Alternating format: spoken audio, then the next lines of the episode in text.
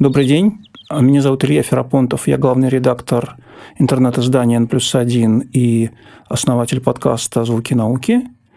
Сегодня мы разговариваем о птицах. Точнее сказать, о том, как устроены отношения птиц с их птенцами, с их потомством. Возможно, в этом разговоре мы узнаем много нового и интересного о нас самих, о людях. И в этом нам поможет Павел Смирнов, орнитолог, научный сотрудник Зоологического музея МГУ. Здравствуйте, Здравствуйте. Павел. Здравствуйте.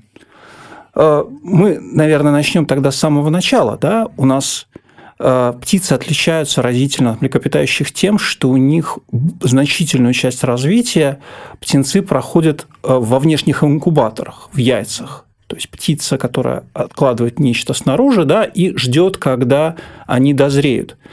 Скажите, пожалуйста, а птицы сами по себе, они понимают, что внутри должны быть птенцы? Они могут понять, например, что э, у них определенное число яиц, которые они отложили? Могут они заметить, что оно исчезло, например?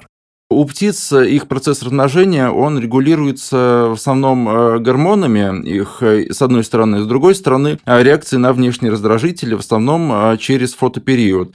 А, и поэтому птица, когда она, допустим, летит с югов к нам, чтобы приступить к сезону размножения, она уже, ну, что называется, чувствует, что она должна сделать, и когда она находит партнера, либо она с партнером сюда летит, как, допустим, такое бывает, это у уток, она уже понимает, что к чему, и их э, взаимодействие этих птиц между собой, э, спаривание и откладка яиц, они для птиц являются чем-то ну, самим собой разумеющимся. А вот насчет того, что они э, думают, ну, в кавычках, или не думают по поводу своих яиц, ну, можно однозначно сказать, что некоторые птицы, они не сразу понимают, допустим, что яйца, у них одного из яиц вкладки нет. Ну, допустим, можно увидеть в интернете такие вирусные ролики, как э, птица пытается высидеть э, шарик для гольфа, то есть, который она внешне может перепутать с яйцом. А, но, опять же, птица довольно разная, и э, поэтому есть достаточно интеллектуальные виды, допустим, врановые, которые могут очевидную подмену заметить и выбросить ее из гнезда. А есть такие, которые ну, могут дальше продолжать, пока со временем, может быть, до них не дойдет, что оно нагревается не так, оно по структуре другое, и поэтому они его перестанут насиживать. То есть, если взять и подменить яйцо похожим на него предметом, птица это может просто не заметить. А некоторые, да. Куры, допустим, могут и не заметить. И будут насиживать их. Да, какое-то время. А какое? Как, когда они поймут, что дело, в общем, ну, это, смысла. это, скажем так, э, вопрос э, наблюдения в каждом конкретном случае. Может быть, э, час, может быть, день, но вряд ли она будет его насиживать до своего смертного часа. Хорошо, а как они понимают, допустим, что э, э, пора э, птенцам влупляться? Они это знают, они это чувствуют, они это ощущают, да? Ну, а, во-первых, у них тоже как-то запрограммировано генетически то, что они знают примерное время, когда должно быть вылупление птенцов. Во-вторых, перед самым вылуплением все таки птенец, он начинает быть активным в яйце, и некоторые птицы слышат, и, скорее всего, даже какие-то, ну, как-то пытаются переговариваться с птенцами, находящимися под скорлупой. А поэтому для них не является сюрпризом, что вот они насиживали вот такие вот какие-то шарики, которые из них вышли, а потом бац, и тут э, птенец. Для них это не бывает сюрпризом. А как они переговариваются? А, ну, специальными звуками, голосом. Птенцы тоже попискивают там еще, когда они сформировались, сидя в яйце. И э, самка или там самец, допустим, кто-то сидит на гнезде, он э, может какие-то звуки издать, которые часто, ну, это на самом деле новости последних лет, что такие звуки обнаружили, но, по крайней мере, у некоторых птиц это есть. И есть записи, которые можно послушать? А, записи я лично не слышал и не могу сказать со стопроцентной уверенностью, но статьи, по крайней мере, на эту тему видел. Вы сказали, что самцы могут помогать. Да. А как вообще э, участвуют самцы э, в насиживании, вообще в воспитании потомства? Угу. Насколько часто э, семья птичья действительно состоит из пары и птенцов? То есть мама, папа и дети. Да. А, ну, тут по всему спектру орнитологического разнообразия есть практически все варианты, которые мы можем даже у людей наблюдать. Э, есть родители-одиночки, есть воспитание, собственно, птенцов двумя родителями, есть э, даже какие-то попытки коллективного размножения, когда несколько пар э, воспитывают несколько вот птенцов. Но, как правило, вот в, ну, орнитологи и вообще люди, которые занимаются птицами так или иначе, они говорят о том, о вкладе именно родителей в э, воспитание птенцов. Здесь тоже целый ну, широкий спектр от полного багажа забот, который возложен на самку, до такого же багажа, возложенного на самца. Но самые основные, наверное, а, варианты – это когда либо птицы вместе насиживают вместе, а, выкармливают птенцов, вместе о них заботятся, как, например, это есть у голубей.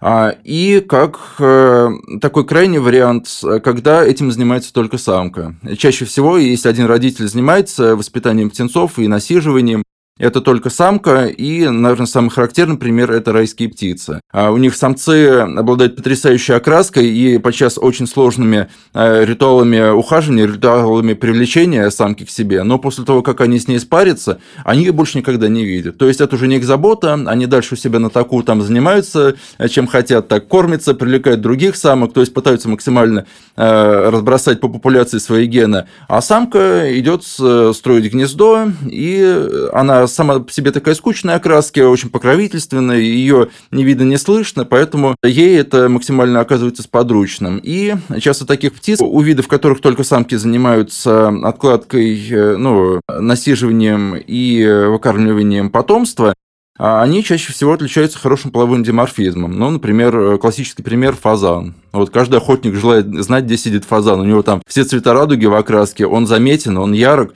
А, и, естественно, первая мишень любого охотника – либо человека, либо каких-то животных самка ее не видно, не слышно. Она покровительственная окраски, она окраска как э, лесная подстилка. Она сидит на гнезде, ее не видно, и, естественно, ей это намного удобнее выводить птенцов за собой, что она и делает. То есть, что функция самца в данном случае отвлекать врагов. Да, и об этом даже я могу рассказать, э, ну, пример из личного опыта, как я э, впервые нашел гнездо серой куропатки, птицы выскочили просто из-под, ног. У меня это было а, неподалеку от МКАДа, это Московская область, то есть совсем вот рядом с нами.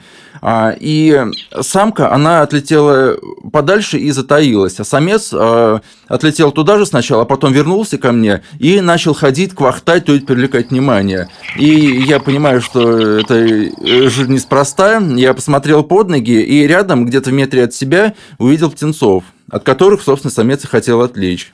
Угу, То есть угу, это угу. иногда можно наблюдать вот вокруг нас э, в реальном времени. То есть у птиц есть все варианты э, устройства семьи, от нормальной нуклеарной семьи, как у людей, коллективное воспитание, когда птенцов воспитывает там сразу целая колония, я не знаю, может быть. Ну, не колония, а, по крайней мере, дядья, тетки, например, такое Насколько я помню, у некоторых австралийских птиц было зафиксировано, но в основном это, конечно, такие уникальные случаи. В основном это пара, которая занимается воспитанием своих э, птенцов, либо тех, которые каким-то образом у них оказались. Угу, угу. Да. Хорошо, но если себе представить вот такую э, стандартную ситуацию, да, когда у нас есть самец и самка, и они как-то участвуют в насиживании, в выкармливании, в обучении птенцов, как между ними делятся обязанности? Что делает обычно самец, что делает обычно самка? Или это абсолютно одинаковые роли? А, одинаковых ролей бывает, э, ну, скажем так, довольно редко.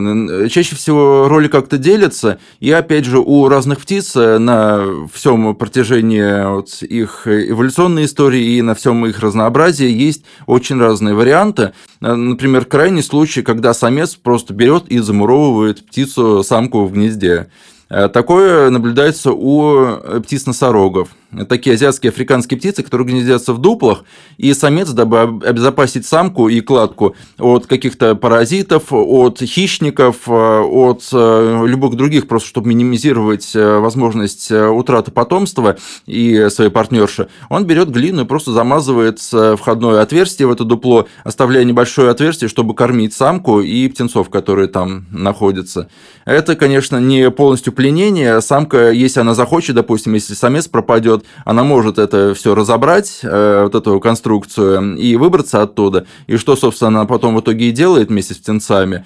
А, но вот это как такой крайний случай. Но другие случаи, когда просто ну, самец и самка действительно делают примерно то же, что и должны делать любые родители примерно в равных пропорциях. То, То есть, есть они тоже насиживают э, яйца? Насиживают да? по очереди, кормят по очереди, возвращаясь постоянно к птенцам. Ну, у певчих птиц, допустим, это часто бывает с а, огромными скоростями в огромных количествах, сколько они успевают поймать вот в окрестном лесочке где-нибудь, каких-нибудь букашек, которых мы даже не видим.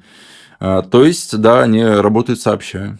А скажите, вот лежит кладка яиц, да, на ней нужно постоянно сидеть. Если ты, допустим, отлучился, не знаю, в туалет или там пошел в магазин за продуктами, да, то все, дело пропало, надо сидеть там постоянно, да? А, ну, не сто процентов времени. Все-таки птицы иногда отлучаются, допустим, опять же, если а, у тех же райских птиц насиживает только самка, ей тоже надо как-то кушать, э, хотя бы что-то, чтобы не умереть с голоду воду, и птице приходится отлучаться. И это как раз вот такой, э, такие случаи, когда кладка остается доступна либо для дождя, либо для хищников, либо для э, каких-то, ну, других стихийных процессов. То есть э, не стопроцентное количество насиживаемых кладок в итоге доходит до того, что из них вылупляются птенцы. Кладки действительно гибнут, это бывает. Так что это все, опять же, в руках статистики. А как долго яйца могут оставаться без постоянного притока тепла? А, минуты, часы, но это зависит, опять же, от многих факторов, от температуры окружающей. А, есть птицы, которые, ну, не то что как бы не насиживают, они просто кладут яйца в такую среду, где э, среда, она их сама согревает. Вот классический пример – это большеногие куры такая группа семейства птиц э, курообразных, которые живут э, в первую очередь в Австралии, Океании и, ну, отчасти совсем в Юго-Восточной Азии, они откладывают яйца в кучу перегноя, в компостные кучи, которые они специально нагребают из лесной подстилки. А, и, опять же, энергия от этого гниения, либо у некоторых видов даже энергия нагретого песка, э, в, ну, в экваториальных широтах, как правило, это, ну, он очень сильно нагревается, либо энергия вулканическая, опять же, э, каких-то термических э, выходов, которые находятся под местом этого гнездования, они согревают кладку. То есть в этом случае задача птицы, родителя, просто иногда засовывают туда клюв, проверить, как там температура, если что, либо подгрести, либо разгрести наоборот. А, то есть и такие случаи тоже есть. То есть это такой природный инкубатор получается? Да, да. Понятно. А скажите, а если себе представить, да, что э, какие-то обычные птицы, да, там, допустим, те же вороны, те же воробьи, угу. вот их кладка осталась. Вот, допустим, вы идете по улице, да, где-то случайно увидели где-то какое-то гнездо. Угу. Это означает, что все, что птенцы уже пропали, или можно взять эти яйца, да, куда-то принести, положить в теплое место, из них угу. что-нибудь выведется. Но все-таки так делать нежелательно в любых случаях, потому что родители, даже если мы видим яйца или птенцов э, вот так вот как бы бесхозными, э, скорее всего, родители где-то рядом. И если они действительно рядом, и вы унесете яйца, но невысок шанс, что вы сможете из них действительно что-то э, вывести, и, если вы даже их куда-то в инкубатор положите, не обязательно, но шанс успеха, скажем так, очень невелик, особенно в том плане, если вы хотите птенцов выкармливать, потому потому что это колоссальный труд даже для птиц. Если это действительно кладка брошена, то, скорее всего, а, с наибольшей долей вероятности она уже побыла где-то под ветром, под дождем, она уже успела остыть, и, скорее всего, если там были оплодотворенные яйца, они уже могли погибнуть. А, а что значит погибнуть? Им нужно, чтобы они... Тепло, конечно, нужно. Кроме тепла ничего.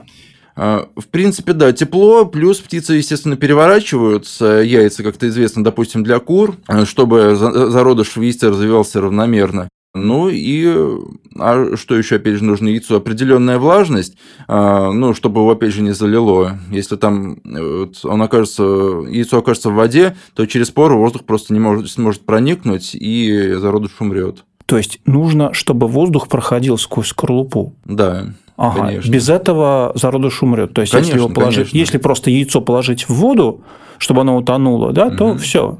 Конечно, потому что яйцо это тоже живое ну, если яйцо, опять же, в нем есть живой эмбрион, то это живое существо, а живому существу надо как-то сообщаться с природой, с окружающей средой, и поступление воздуха, естественно, жизненно необходимо.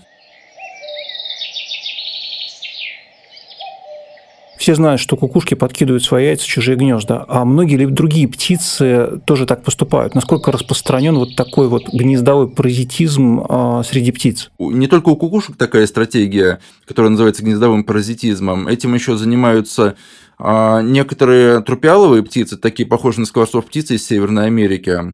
Этим занимаются медоуказчики африканские, этим занимаются некоторые вдовушковые, тоже африканские, и один вид уток тоже этим постоянно занимается, ну, так, на, вот, на постоянном режиме. Ну, во-первых. Во-вторых, не все кукушки паразитические. То есть у них примерно полтора сотни видов по всему земному шару практически. И из них э, где-то примерно треть являются вот такими классическими гнездовыми паразитами, как вот мы знаем нашу самую обычную обыкновенную кукушку.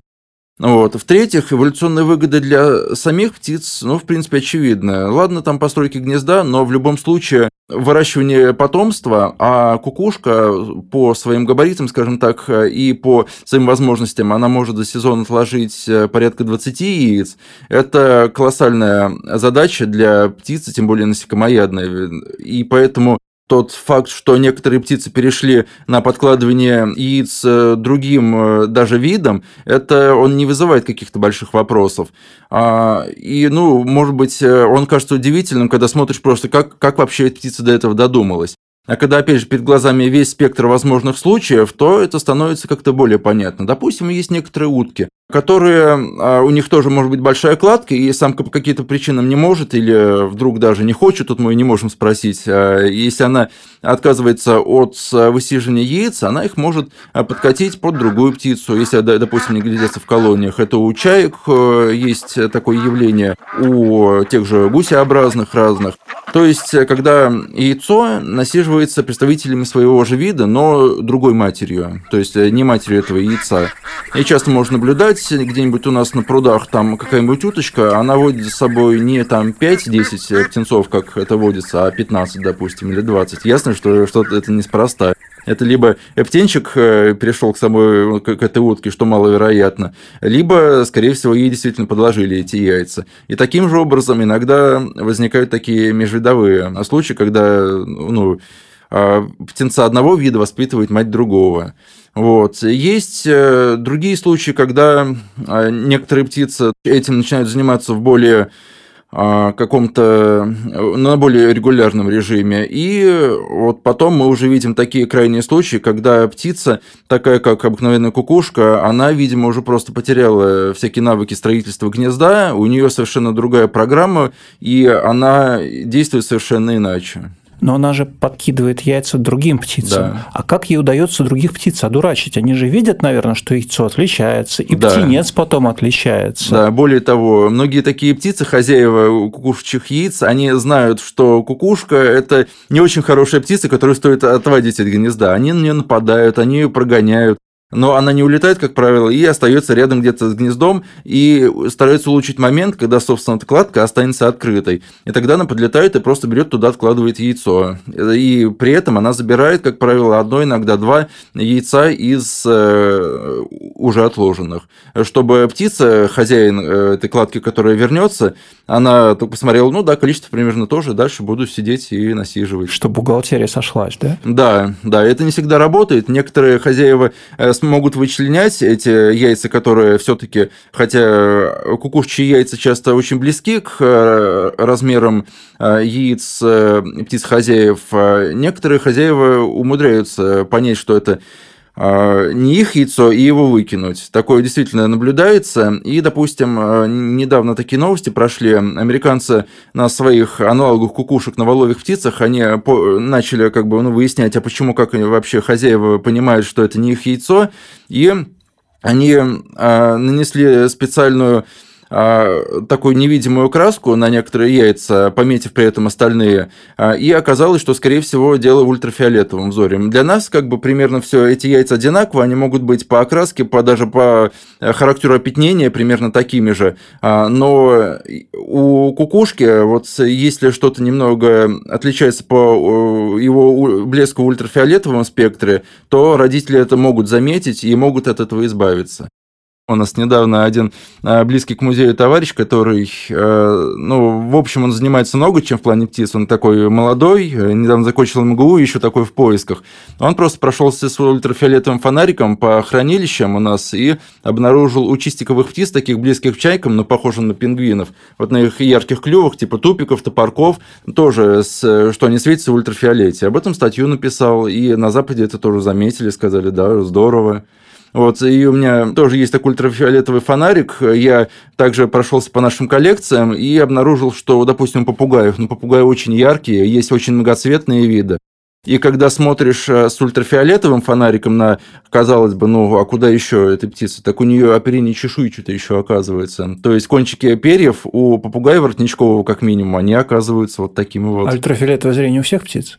А, это требует, скажем так, э, изучения максимально широкого спектра вот, авифауны мировой. У многих, по крайней мере, есть, но как факт у многих птиц нет этих ультрафиолетовых вставок в оперение, и, может быть, они этим просто не пользуются. Может быть, не у всех, действительно. Mm-hmm, mm-hmm. И причем очень интересный факт, опять же, о воловьих птицах э, хочется рассказать, что именно воловьи птицы, как, как, ну, как минимум они, когда подкладывают яйца, они не улетают и периодически следят как бы за тем, что происходит в этом гнезде так э, несколько поодаль. Если они видят, что их яйцо выброшено, а они часто возвращаются к этому гнезду и уничтожают кладку.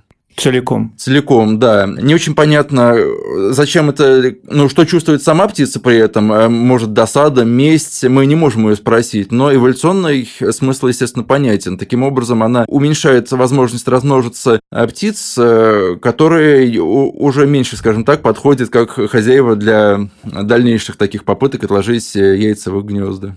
А если говорить про наши леса, да, кто угу. самая распространенная жертва кукушки? А, таких несколько. Есть э, белая трясогузка, это, как правило, масса, ну, массовый вид э, в европейской части России. Зарянка и вот, и некоторые камышовки. Вот можно, наверное, об этих птицах говорить. На самом деле исследования проводились э, на всей э, территории, где живет кукушка, чтобы понять, в каких местах какие хозяева для нее наиболее подходящие. И выяснилось, что в европейской части, в азиатской части хозяева очень разнятся. Вот у нас, допустим, такие птицы, а за Уралом уже несколько другие. Некоторые кукушки, допустим, глухая кукушка, которая э, ну, тоже у нее основная часть ареала за Уралом, она э, часто подкладывает яйца по, ну, под пеночек. Это mm-hmm. вообще маленькие птицы такие, которые, ну, не вполне сразу, не сразу можно сказать, что она может быть хозяевом, но тем не менее, да, это так, это удается им. Вы говорили, что э, э, кукушка утратила навык строительства гнезда, угу. а проводились ли эксперименты? Пытались ли кукушек просто изолировать угу. от всех остальных птиц и посмотреть, угу. что она будет делать? Возможно, такие эксперименты проводились, может быть, они не публиковались, но сейчас вот у нас есть э, такой специалист, Светлана Мещерягина, которая занимается кукушками, и она дома содержит несколько их э, экземпляров, и в дальнейшем надеется сформировать из них пару и посмотреть, что они будут делать, собственно, вот, э, опять же, в режиме реального времени. Потому что как бы все подсказывает о том, что кукушка – это строго специализированный гнездовой паразит, что она не будет этим заниматься. Но, опять же, если есть вопрос и если, если есть возможность эксперимента, то почему бы и нет? Вот, то есть, возможно, через несколько лет такие данные у нас уже в нашей стране могут появиться.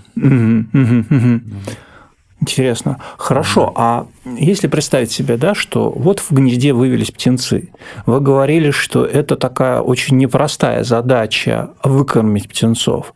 А чем их выкармливают? Вот млекопитающие понятно, да, все угу. просто. Организм устроен так, что у тебя есть детское питание, да, всегда угу. с собой. Да. А у птиц нет детского питания. Что они используют? Как они поступают? Угу. Но в основном, естественно, это дары природы, то, что родители могут найти вокруг. И чаще всего это действительно относится к тому, что родители едят сами. Но классический пример – хищные птицы. Они охотятся на каких-то более мелких животных, на других птиц, и принеся такую добычу маленьким птенцам, которые только вывелись, которые еще пищат и, может быть, глаза не открыли, они, естественно, вынуждены измельчать это, то есть давать прям в клюв птенцу по кусочку, кусочки вот этой вот а, добытой ими пищи. А некоторые птицы, например, некоторые насекомоядные, которые питаются беспозвоночными, не обязательно насекомыми, они собирают а, несколько таких ну, элементов их традиционной добычи, переминают их в такую кашку, и просто этой кашкой, как вот кормят птенцов, как, ну, опять же, это аналог детского питания. Такой, например, для некоторых ну, похожие, допустим, есть для некоторых зерноедных птиц, но птенец просто не переваривает какое-нибудь крупное зерно, поэтому действительно некоторые а, птицы зерноедные могут переходить на животные корма. Это тоже, опять же, вернусь к своим детским наблюдениям, когда я юным натуралистом как-то у нас э, в простом московском дворике э, шел за бабочкой, обычной какой-то типа капустницы, и для меня было шоком и разочарованием ну, с обеих сторон, что эту бабочку на моих глазах поймал воробей, от которого я просто такой э, подставы не ожидал. А воробей, ну, посмотреть на его даже профиль, у него клювик такой в форме конуса, это такая типичная зерноядная птица, им крошки, хлебушек, ну, семена какие-то, которые они где-то постоянно ищут, это им оказывается достаточно. Так нет, летом они в том числе выкармливают своих птенцов насекомыми. Насекомыми? Вот, да, в том числе. А я слышал, что птицы могут кормить птенцов там своей кожей, кровью, угу.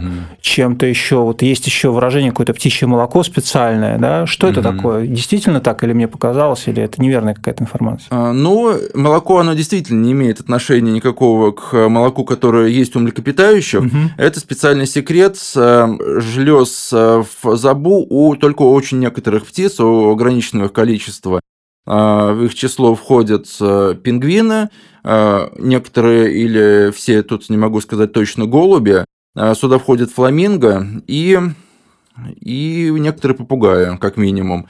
Это специальный секрет, который вырабатывается опять же, в забу, в пищеводе у таких птиц он содержит большое количество жиров, то есть это действительно такой аналог жирного молока у некоторых млекопитающих, который позволяет птенцам, которые часто очень сильно отличаются от взрослых по своим габаритам, например, у тех же фламинго, чтобы птенцы росли быстрее. Есть очень интересно, опять же, ставшее вирусным видео в интернете, как а, две э, птицы фламинго, две особи, видимо, два родителя, кормят э, птенца вот этим вот так называемым птичьим молоком молоком. А одна птица держит, э, взрослая птица держит вторую взрослую птицу за макушку, и из ее клюва выделяется красноватая жидкость, похожая на кровь. И эта жидкость потом по голове вот этой нижней птицы стекает по э, характерно изогнутому клюву а, второй птицы, и уже из этого клюва, возможно, может быть, эта вторая птица тоже выделяет такое же вещество. Э, птенчик э, маленький совершенно, маленький, серенький, он это, вот этот секрет кушает. А, про фламинго часто говорят, что вот в этом секрете есть какой-то процент крови, именно поэтому он такого цвета. Но достоверных данных об этом я не слышал, но такое вполне возможно. Хорошо. А когда у нас птенцы в гнезде, э, насколько они могут воевать друг с другом или помогать друг другу. Я слышал, что в каких-то случаях птицы могут выкидывать птенцов из гнезда, угу. может быть, даже поедать их. Как-то они там отбраковывают тех, кто им не нравится, или заставляют их там сражаться за пищу и смотреть там, кто выиграл, тот и выжил. Хм. Как это, как это устроено? Ну, допустим, у хищных птиц, э, это такой, опять же, классический пример э, таких взаимоотношений у птиц, а у них особенность складок в том, что э, яйца откладываются с значительными промежутками, и птенцы выходят также с определенными промежутками. В итоге, когда вылупляется последний птенец, еще слепой, еще совсем беспомощный, самый старший самец в кладке, он оказывается уже хорошо подкормленным, сильным, и если корма достаточно, вот э, в данный конкретный момент, если родители кормят птиц хорошо, то агрессии как-то между птенцами не возникает. И есть шанс, что все птенцы вот в этой кладке смогут э, быть выкормлены и выйдут из гнезда благополучно. Но если ситуация другая, если, допустим, каких-то грызунов или мелких птиц, которыми питаются эти хищники, мало, то тогда действительно есть случаи так называемого каинизма, когда э, старшие птенцы просто забивают младших. Если говорить о взаимопомощи, то тут Э, сложный момент, потому что птенцы всегда в гнездах, они очень беспомощны сами по себе. Есть вот такие основные стратегии выращивания птенцов. Одни из них э, гнездовые, то есть именно такие слепые, беспомощные, а есть выводковые, которые могут практически сами сразу обсохнув, выйдя из яйца, сразу куда-то пойти. Так вот это в основном относится, естественно, к э, гнездовым птицам, которые сидят именно в гнезде. И тут говорить о какой-то помощи одного птенца другому сложно. Есть, допустим, некоторые птицы, которые могут попытаться защитить себя, опять же, хищные птицы, которые сразу падают на спину и выставляют свои когти, э, могут э, кого-то отогнать. Есть цапли, э, у которых этот убийственный клюв, которым они просто пронзают рыбу, когда охотятся. Они тоже могут его пустить в ход против какого-то хищника.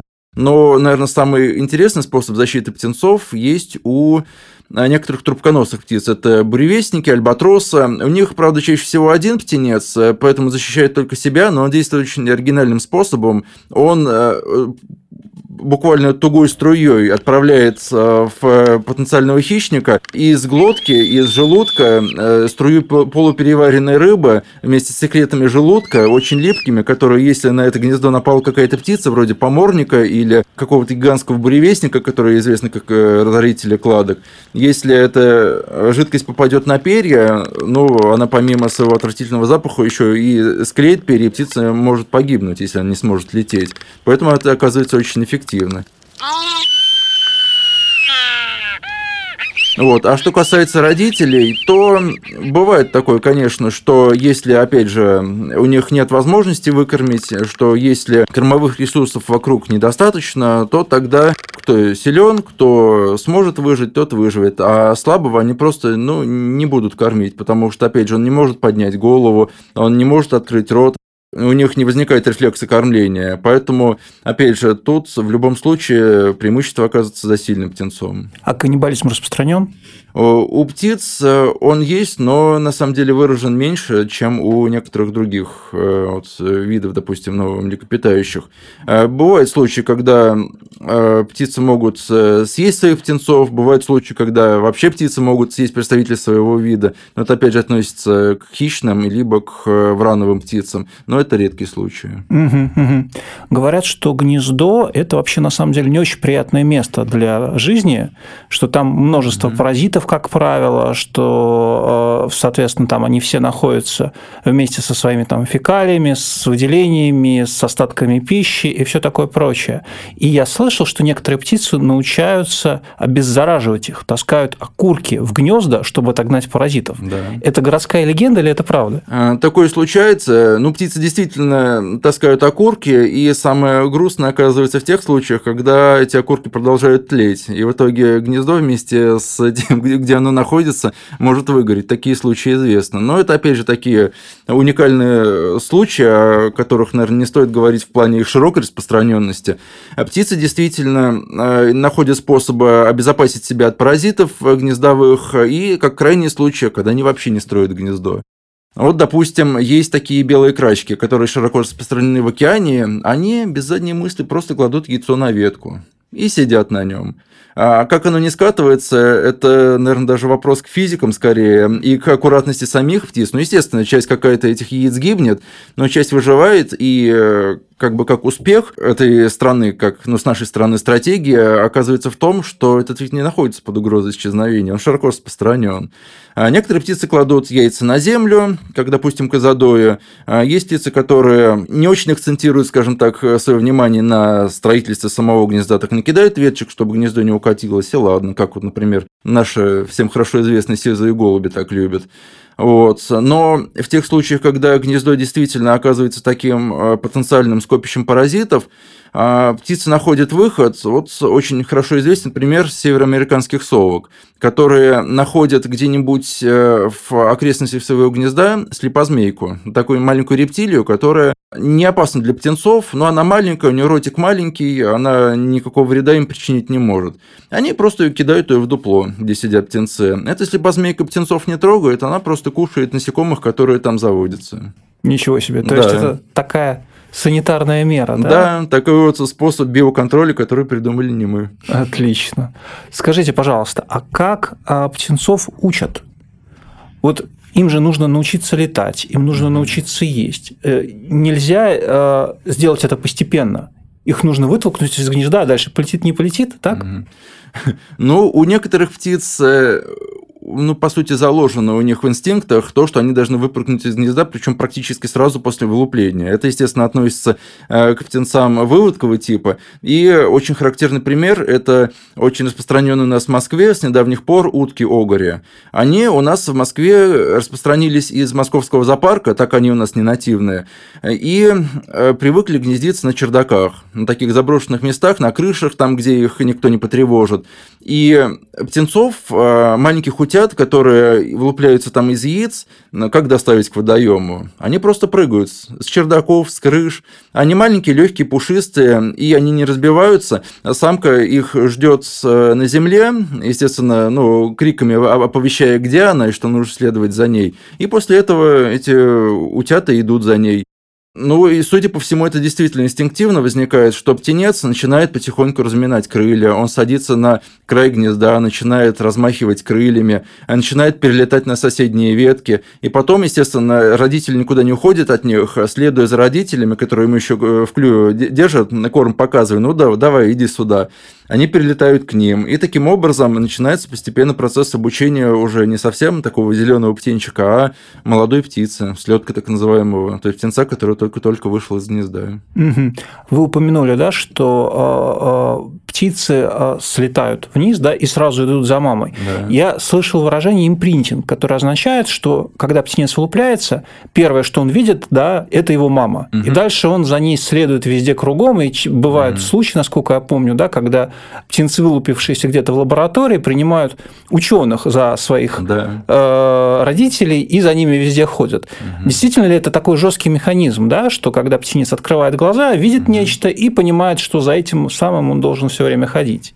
Это так? А, это так для, по крайней мере, некоторых птиц именно выводкового типа. То есть это очень хорошо описано. Ну, конкретно это описал известный натуралист и ученый Конрад Лоренс, впоследствии лауреат Нобелевской премии, на сером гусе. Есть потрясающая фотография, где он сам а, такой в костюмчике с такой очень характерной бородой а, идет по лужайке, и за ним гуськом, собственно, идут гусята. Либо когда он плывет в водоеме, одна голова его, э, ну, собственно, возвышается над водой, и за ним ним, как за мамой плывут гусята. У гусей у уток это действительно так. Но что касается других птиц, допустим, с наиболее близким к гусеобразным а, птицам э, к курам, это имеет в меньшей степени отношения. Цыплята действительно, вылупляясь из э, яйца, они стараются э, как-то вот сжаться, скажем так, э, к чему-то более крупному, э, что находится рядом с ним, идти в скопление других птиц, которые рядом с ними, потому что, как правило, это оказывается мама. Но у других птиц, у особенно тех, что предпочитают классический вот этот вот птенцовый тип, ну, такой возможности просто нет, потому что птенцы слепые, они не имеют никаких рефлексов, кроме открыть клюва там и, ну, извините, испражниться. А это, кстати, тоже а, к вопросу, заданным ранее, о том, как птицы чистят э, свои гнезда от разных загрязнений по крайней мере, у наших воробьиных птиц э, ну, известна очень широко распространена стратегия, когда птенец, только ну, выдавив из себя из клаки испражнения, а, он э, делает это, как правило, при матери или ну, при отце, при той птице, которая за ними ухаживает. И птица взрослая берет эту капсулу и относит за пределы гнезда. Вот, то есть и выбрасывают там. То есть само гнездо остается чистым, и его не демаскируют вот эти потеки помета, которые могут быть вокруг. Есть другая э, стратегия, например, у ястребов, у них они птенцы и взрослые птицы тоже стреляют пометом на несколько метров. То есть это тоже можно видеть, это производит впечатление, но как факт само гнездо, опять же, остается демаскированным и не загруженным вот, испражнениями птенцов и опять же, взрослых птиц. Угу, угу. Вот. Хорошо, когда птенцы научаются летать, когда они научаются добывать пищу, становятся самостоятельными, как долго они сохраняют способность узнавать своих родителей? Вообще, mm. есть у них такая способность? А, у разных птиц, опять же, по-разному оказывается крепость этих семейных уз. А чаще всего у нас ближе к осени можно наблюдать выводки мелких певчих птиц, таких как синички, таких как, может быть, поползни, когда самец, самка и несколько ну, их детей, их потомство держатся вместе. А, то есть какое-то время после выхода из гнезда птицы чаще всего продолжают быть вместе с родителями. Это имеет, естественно, какие-то воспитательные цели, потому что, э, ну, находясь вместе со взрослыми опытными птицами, они что-то от них в поведении неизбежно будут перенимать. И в молодом возрасте это жизненно необходимо. С другой стороны, опять же, они формируют такие стайки, которые э, в случае атаки хищника обезопашивают каждый из, э, ну, каждую особь в данной конкретной стае. И это такое вот образование маленьких стаек даже характерно для тех птиц, которые во взрослой жизни, ну, либо одиночки, либо живут парами. Ну, допустим, это некоторые территориальные птицы, такие как вороны, которые у нас живут. Часто по осени можно наблюдать небольшие стайки птиц. Это, как правило, выводки и взрослые их родители непосредственно. А потом уже ближе к зиме, когда вороны начинают гнездиться, они, они снова расходятся по парами, а молодые особи а, ищут себе другие территории для жизни. Для своих. Несколько поколений держатся вместе не совсем вместе, они могут быть рядом. Вороны очень интеллектуальные птицы, они могут, скорее всего, узнавать своих родителей, но постоянно в течение э, их долгой жизни они вряд ли имеют постоянные социальные контакты, как, допустим, это у людей находится. Mm-hmm. Все-таки птица при выходе из гнезда, она в основном становится все-таки таким автономным организмом. Mm-hmm. Mm-hmm. Большое спасибо за рассказ. А с вами был а, Павел Смирнов, научный сотрудник Зоологического музея МГУ. Большое спасибо. Спасибо.